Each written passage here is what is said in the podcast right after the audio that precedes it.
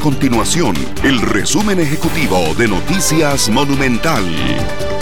Hola, mi nombre es Fernando Muñoz y estas son las informaciones más importantes del día en Noticias Monumental. El diputado del Partido de Liberación Nacional, Roberto Thompson, presentó un proyecto de ley para adicionar un artículo a la ley de tránsito y permitir así que se elimine la restricción vehicular en los días feriados. Según el congresista, el proyecto permitiría incentivar a las personas para que visiten las distintas zonas turísticas durante los días feriados.